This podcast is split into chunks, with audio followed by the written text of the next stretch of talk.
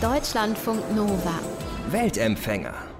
Reisemäßig geht im Moment nicht wirklich viel, weil ja die meisten Flüge gestrichen worden sind und auch weil im Moment viele Hotels und Hostels und Airbnbs gar nicht offen haben.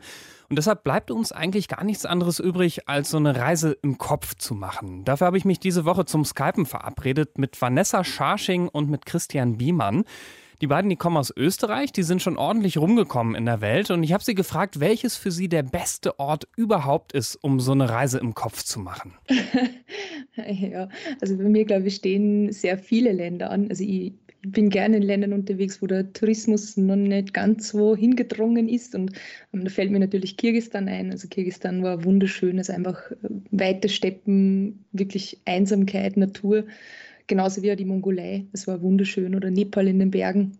Ähm, und das ist schon was, was ich mir ein bisschen zu, zu Herzen nehme. Ähm, oder auch jetzt in den Zeiten, wo es vielleicht nicht so schön ist, zu Hause zu sein und zu sitzen, dass man eben so ein bisschen eine Gedankenreise macht und sich wieder überlegt, wo man schon gewesen ist. Und auch nur mal das Privileg, das man damals gehabt hat und noch immer hat eigentlich. Und ja, doch.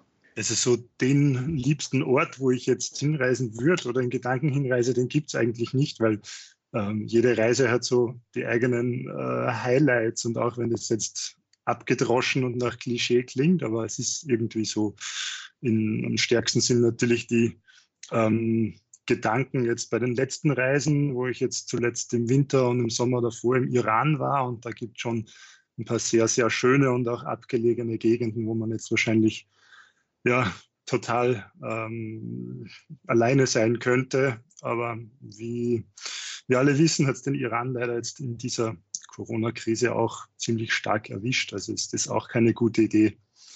Und ansonsten bin ich natürlich im Gedanken immer wieder in Zentralasien, in Kirgistan, in Usbekistan und Tadschikistan, weil sich ja darum auch äh, der Vortrag dreht, den ich äh, immer noch zeige und zeigen werde die nächsten Jahre und auch das Buchprojekt von Vanessa und mir geht halt über diese Region und da sind wir schon sehr stark verbunden daran. Ja, und äh, interessant finde ich, äh, Vanessa, du hast sofort Kirgistan äh, gesagt und äh, Christian, du hast Kirgistan auch erwähnt, auch noch die anderen äh, Länder, in denen ihr wart, das ist ganz klar so. Aber ich habe auch das Gefühl, äh, euer Buch zum Beispiel besteht zu sehr großen Teilen aus Kirgistan. Was ist so toll an diesem Land. Also ich, ich habe schon oft davon gehört und dachte mir, ich muss da wahrscheinlich hin, aber äh, überzeugt mich endgültig. ähm, was mir in Kirgisistan sehr gut gefallen hat, ist äh, grundsätzlich, dass die Mischung noch sehr gut passt aus der vorhandenen Infrastruktur und trotzdem den fehlenden Tourismus. Also Kirgisistan ist finanziell sehr gut leistbar, sage ich mal. Es ist nur relativ günstig. Ähm, die Menschen sind extrem freundlich, sind auch noch nicht vom Tourismus so beeinflusst, dass man wirklich als herumlaufende Dollarmünzen gesehen wird, sondern wir sind ja nun recht herzlich eigentlich und ähm, die Natur ist relativ unberührt, man hat aber trotzdem die Möglichkeit, mit den öffentlichen Verkehrsmitteln relativ schnell irgendwo hinzukommen. Man findet auch im Internet und äh, in Reiseführern wirklich eine sehr gute Menge an sehr hochqualitativen Informationen. Ähm, es ist ein relativ sicheres Land, finde ich. Also und auch vom Essen her, das ist mir persönlich immer ganz wichtig, weil ich reise gerne, gerne mit dem Magen oder Reisen geht durch den Magen, sagen wir so. Und ähm, Kirgisistan ist sehr sicher auch, was das Essen betrifft. Also man kann quasi alles essen, auch Fleisch. Sie hat quasi fast nie Magenprobleme. Das finde ich immer sehr erfreulich. Und es gibt eine sehr breite Palette an Aktivitäten. Das Einzige, was Kirgisistan jetzt vielleicht nicht so bietet, sind die kulturellen Highlights. Also es ist wirklich eher Naturtourismus, Wandern, rausgehen, jetzt zu so wirklich Sehenswürdigkeiten, wie es beispielsweise das Nachbarland Usbekistan hat, bietet Kirgisistan nicht, aber das ist dann was, worauf ich auch gerne mal verzichte für ein bisschen Einsamkeit und Natur. Da du gerade äh, über, über Kulinarisches schon äh, gesprochen hast, mir war nicht bewusst, äh, dass das kirgisische Nationalgetränk vergorene Stutenmilch ist. oh ja. Schmeckt das? Ähm, das, das also, ist nicht die Frage, man muss es unbedingt ausprobieren. Und, und das, das, will man eigentlich nicht verraten. Nein, man, man muss es probiert haben. Also ich, ich, kannte das Getränk schon aus der Mongolei. Es ist irgendwie so ein Nomadengetränk, kommt mir vor. Und ähm, ich hatte es damals in einer sehr alten, spröden Coca-Cola-Plastikflasche probieren dürfen, lauwarm, Wochen alt. und es schmeckt auch so in die Richtung. Ähm, aber ich, ich glaube trotzdem, das ist irgendwie was, was man eben probiert haben muss, auch wenn man die Geschichten dahinter kennt. Also wir hatten da ganz eine nette Begegnung am Songkul auf einer Hochebene auf äh, über 3000 Metern Höhe, wo unser alter Nomaden, Nomadenoper in, in die Jurte hineingewinkt hat oder gewunken hat und ähm, uns dann Schüssel um Schüssel Kumis hingestellt hat und dann irgendwann äh, zu erzählen begonnen hat, ne, dass das, also auf Russisch haben natürlich ähm, mit Händen und Füßen kommuniziert, aber wir haben uns ausgekannt, weil er hat eindeutige Bewegungen gemacht, dass es die Manneskraft fördere und äh, eben auch seine acht Kinder darauf zurückzuführen sind. und es war irgendwie seine Reaktion darauf, dass wir halt äh, immer so ein bisschen schüchtern waren, wenn uns die Leute gefragt haben, ob, ob wir denn schon Kinder hätten. Und das ist halt irgendwie komisch sehr oft ins Spiel gekommen. Also es, die Kirgisen haben schon eine Freude mit dem Getränk. Ja. Lass mal darüber reden, äh, wie eigentlich eure Reise so, so war und äh, vor allem welche Rolle dabei ähm, ein Gefährt namens Stinky gespielt hat. Stellt den mal bitte äh, allen vor. Wer ist Stinky? Ja, also Stinky ist ein maisgelber Blechkasten, ist ein, ein kleiner Minivan der Marke Subaru.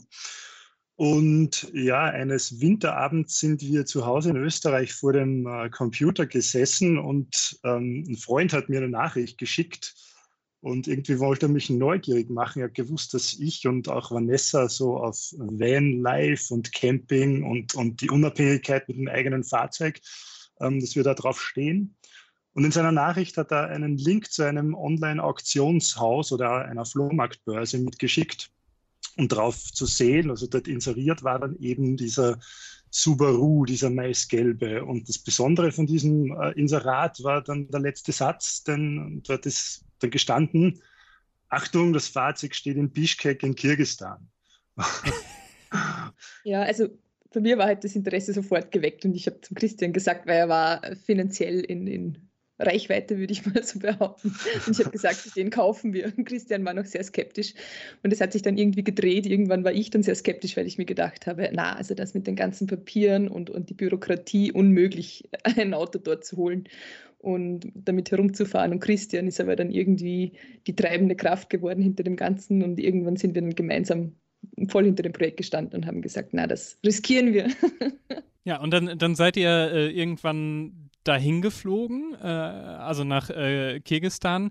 Und äh, dann war aber schon wieder ein Problem, äh, oder beziehungsweise das heißt schon wieder, also das Problem war jetzt nicht irgendwie, dass ihr da Sondergenehmigungen oder sonst was braucht, sondern dass das Auto leider äh, komplett auseinandergenommen worden ist, so ungefähr, ne? Also wir, wir haben uns ja ziemlich schnell entschieden, den Bus Stinky zu taufen ähm, weil die, die Motorraumabdichtung nicht ganz dicht war. Also hat aber auch damit zu tun, dass das Auto schon einige Jahre auf dem Buckel halt hatte. Also es war fast so alt wie ich, ähm, doch ein paar Jahrzehnte. und ähm, es war dann so, wir hatten, wir wollten den Bus abholen, er war ausgeraubt worden und es war halt wirklich, sie haben halt das ganze europäische ähm, Markenwerkzeug mitgenommen gehabt, aber wir hatten ein riesen Glück, weil äh, Subaru Libero Domingos, also das Modell, das Stinky war, in Kirgisistan einfach dermaßen unbekannt sind, beziehungsweise nicht existent, dass sie an den Ersatzteilen kein Interesse hatten. Ähm, wir kannten einen Österreicher, der hatte seinen VW-Bus neben unserem geparkt und da war wirklich alles weg, weil VW-Busse auch in Kirgisistan sehr beliebt sind. Ähm, insofern war es eigentlich Glück im Unglück. Ja, das ist natürlich schön, äh, dass ihr da die ganzen Ersatzteile, die ihr vorher hingebracht habt, dass, dass die da noch drin waren. Aber äh, auf der anderen Seite, ähm, als ich so äh, in eurem Buch gelesen habe, hatte ich das Gefühl, ähm, dass ihr diese Ersatzteile auch tatsächlich ständig gebraucht habt, weil ungefähr, ja. keine Ahnung, ein Viertel des Buches dreht sich um kirgisische Fahrzeugmechaniker. Ja, wir haben im Vorhinein eigentlich auch schon ein bisschen damit ähm, spekuliert, dass die Reise mit dem kleinen Bus ein Abenteuer werden könnte, denn von Automechanik verstehen wir nichts. Aber genau das hat auch irgendwie den Reiz ausgemacht, dass wir gewusst haben, okay, hm, da wird zwar wohl das eine oder andere Problemchen geben, aber über die Probleme kommen wir vielleicht in Kontakt mit den Menschen vor Ort, ähm, die uns weiterhelfen oder auch nicht. Und wir sind da halt ziemlich unbeschwert an die ganze Sache rangegangen.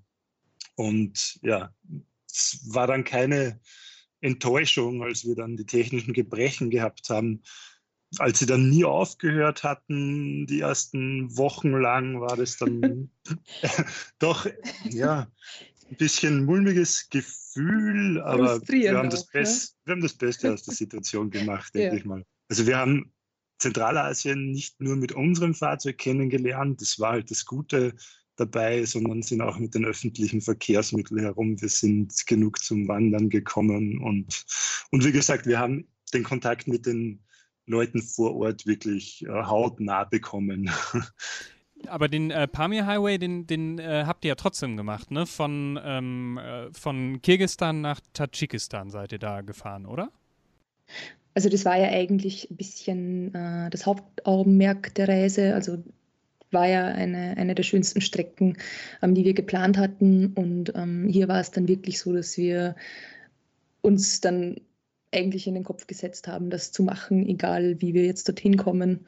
Und wir haben es auch nicht bereut. Also das ist wirklich eine extrem empfehlenswerte Strecke und ja, also eine der schönsten Wochen gewesen von unserer Reise eigentlich. Wie, wie sieht es denn da eigentlich aus? Also ich, ich kenne den äh, Pami Highway irgendwie so von, von Bildern bei Google oder so, wo so ganz viele, ganz viel Gebirge, ganz viel Landschaft, äh, irgendwie ein bisschen karg, aber auch wahnsinnig, also halt krasse Weite und so äh, zu sehen ist. Ist das dann auch in der Natur so? Ja, doch. Also was ich habe empfunden, dass es eine extrem vielseitige Landschaft ist. Also es ist teilweise wirklich äh, extrem trocken dort. Ähm, in anderen Bereichen ist es wieder ein bisschen humider, wo es dann auch grüner wird. Die Menschen sind auch extrem unterschiedlich. Also ich finde, wenn man von Kirgistan rüberfährt, ich finde es total spannend, wie sich die Gesichter verändern, wie sich auch die Kultur ein bisschen verändert. Ähm, am Anfang eben auch teilweise die flachen Ebenen auf sehr große Höhe, also es ist wirklich Hochebenen. Wenn man dann runterfährt oder eigentlich ähm, Richtung ja, Südwesten, würde ich sagen, ähm, werden die Gebirge dann auch ein bisschen spitzer, ein bisschen rauer. Das die Witterung ist einfach anders. Ich finde sehr, sehr, sehr vielseitig. Mensch, Kultur, Natur. Das war eigentlich das Spannende daran. Und das innerhalb von ein paar hundert Kilometern. Die, die, die Hochebenen und die Mondlandschaften am östlichen Pamir, die, die sind mir so eindrücklich in Erinnerung geblieben. Das war wirklich wie, wie von einem anderen Planeten dort oben auf uh, über 4000 Meter. Also das war schon ein sehr spektakulärer Reiseabschnitt und ein, ein, wunderbarer Platz auf unserem Planeten, wirklich schöne Landschaften. Aber wahrscheinlich auch ziemlich spektakulär zu fahren, oder? Ich glaube, ich hätte viel zu viel Schiss, vor allem wenn ich äh, Stinky dabei hätte, weißt du? Ein Auto, äh, dem man nicht äh, zu 100 Prozent trauen kann und äh, wo man auch nicht so weiß, wie lange der das noch mitmacht. Ne, hier war es wirklich so, dass eben das finanzielle Risiko relativ gering war. Also das muss ich, müssen wir schon dazu sagen, weil wir haben schon andere Menschen getroffen, die waren mit LKWs unterwegs, die um 50, 100.000 Euro umgebaut wurden. Also da, da, kennen wir auch Geschichten. Das sind auch, also wir haben wirklich festgestellt, je, je größer das Auto, je teurer das Auto, desto größer sind auch die Sorgen. Und bei uns war es so, wir konnten Stinky ja manuell anschieben. Also es war unser Gedanke war, erstens mal würden wir wirklich wenig Geld verlieren, wenn wir ihn irgendwo würden stehen lassen. Und das Zweite war einfach, wir kon konnten uns mit dem Auto ziemlich gut selber aus Problemlagen befreien. Und wenn wir ihn wirklich stehen lassen würden, wäre es für uns auch keine Tragödie gewesen. Und ich denke, das hat uns ähm, doch ein bisschen beruhigt ich habe ja am Anfang äh, gesagt, dass wir so eine kleine Reise im Kopf machen wollen. Und ähm, als ich euer Buch gelesen habe, äh, habe ich mir äh, am relativ weit hinten, da geht es um äh, Usbekistan und äh, Samarkand, wenn ich das richtig ausspreche. Ähm, das, das war, das ist schon auch ziemlich krass da, oder? Krass war eigentlich das, dass der Unterschied so groß war zwischen Kirgistan, Tadschikistan und Usbekistan. Also Kirgistan und Tadschikistan sind beides sehr gebirgige Länder, sehr eigentlich äh, viel Natur zu sehen und relativ wenig kulturelle Dinge eigentlich. Und Usbekistan ist ja ziemlich das Gegenteil. Also Usbekistan war sehr heiß, ist eher von Wüste geprägtes Land und hat eine sehr starke Geschichte die mit dem Islam und der Seidenstraße verbunden ist. Und da gibt es wirklich atemberaubende Städte. Also wir waren in vier und die haben uns wirklich, also die waren alle doch sehr unterschiedlich und die haben uns alle sehr beeindruckt. Also es ist wirklich, wie wenn man teilweise in der Filmkulisse von Aladdin herumläuft. Also unvorstellbar, was die Leute damals vor 500 bis 800 Jahren oder noch mehr geleistet haben. Also die, die Architekten, auch die Geschichten, die sich darum ranken, also wirklich brutale Herrscher, die einfach die Grenzen der Architektur und Statik nicht akzeptieren wollten und ähm, ja, Bauherren entführt haben aus allen Bereichen der Erde und dorthin ähm, gekarrt haben und gesagt haben, du baust mir jetzt eine Moschee mit dieser Größe, weil die möchte ich haben. und das sieht man halt heute noch, ähm, dass damals halt ja doch sehr viel investiert worden ist in Bauwerke, auch Moscheen, also wie gesagt islamisch geprägt. Und es war ja sehr lange Zeit, ähm, sind diese Gebäude eigentlich verfallen und in den letzten Jahrzehnten hat man versucht, die wieder ein bisschen aufzubauen. Und man merkt es auch, ähm, Usbekistan war mit, also von diesen drei Ländern jetzt äh, mit Abstand das touristischste. Also die bemühen sich da sehr und ähm, das trägt auch Früchte. Also es sind sehr, sehr viele Touristen dort anzutreffen im Vergleich zu den anderen beiden Ländern und zu Recht auch. Also es ist wirklich äh, wahnsinnig schön dort, sehr orientalisch und ja, exotisch sehr exotisch, muss man sagen. Ja. Aber ihr seid trotzdem ja am Schluss wieder äh, nach Kirgistan zurück und habt ein Wiedersehen gehabt mit Stinky, ne? Aber ja, unser Stinky hat halt manche äh, Sonderstreicheleinheiten äh, gebraucht und äh, zum Schluss unserer Reise ging es eben nochmal nach Kirgistan zurück. Also so viel sei schon gesagt, dass wir nicht mit dem kleinen Bus nach Europa ähm, gefahren sind. Dafür ist uns dann die Zeit ausgegangen, die wir zur Verfügung hatten. Und ja, zum, zum Schluss haben wir eben geschaut, ähm, wie wir heimreisen und was wir mit dem kleinen Gefährt dann vor Ort dann noch anstellen sollen. Und ich sag's mal so, um da auch für mich persönlich eine kleine, eine kleine Hintertür offen zu lassen. Wir haben ihn mal dort zwischengepackt, sagen wir mal so diplomatisch. Also, du, du hast Sehnsucht nach Stinky, du willst ihn wieder zurückhaben. Ja, natürlich. Es, es zieht uns schon in diese Gegenden zurück und ja, da gibt es natürlich noch so viel mehr zu sehen und so viel mehr ähm, Bekanntschaften zu machen. Und wir träumen regelmäßig davon. genau, und die kleine Hintertür ist, glaube ich, noch offen, denn wir haben Kontakte. Das geht ja heutzutage ähm, schön über Internet und Social Media die sind ja in allen Ecken der Welt schon angekommen. Und Geht Stinky gut? Ja, der wird gehegt und gepflegt. Und heißt jetzt Minion, eine Anspielung auf seine Farbe und seine Niedlichkeit. Könnt ihr ihn ja wieder umtaufen, wenn ihr wieder hinfahrt. Ja, das wird unumgänglich sein. Ich bin mir ziemlich sicher, dass Vanessa und Christian da nochmal durchstarten mit Stinky, einfach weil die immer noch so begeistert sind von ihrer Reise durch Zentralasien. Das haben sie mir diese Woche per Skype erzählt und als das Interview vorbei war, da ist Vanessa noch was eingefallen. Eine Sache, die ihr total wichtig ist. Was mir sehr am Herzen liegt, weil sich viele Leute immer wieder davon abschrecken lassen, dass Kirgisistan ja eigentlich ein muslimisch geprägtes Land ist, beziehungsweise in diesen Ländern halt ähm, der Islam sehr stark vertreten ist.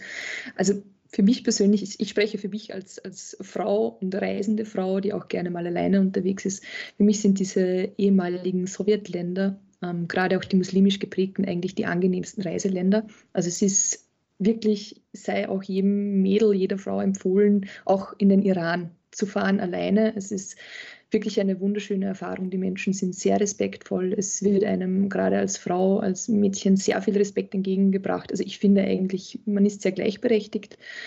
Einfach hier die, die Ängste ein bisschen zu nehmen. Im Gegensatz zu dem, was die Medien leider Gottes oft transportieren, sind die Länder wirklich also extrem herzliche Menschen und, und sehr empfehlenswert, dahin zu fahren. Unabhängig vom Geschlecht des Reisenden. Und das zeigt nochmal, die haben wirklich gute Erfahrungen gemacht, eben auch in Zentralasien. Und wenn ihr mehr über die Reise wissen wollt, die beiden haben ein Buch über ihre Reise geschrieben. Der Text ist von Vanessa und die Fotos von Christian. Wer geradeaus fährt, muss betrunken sein, so heißt das Buch. Ist erschienen im Knesebeck Verlag und kostet 18 Euro. Deutschlandfunk Nova. Weltempfänger.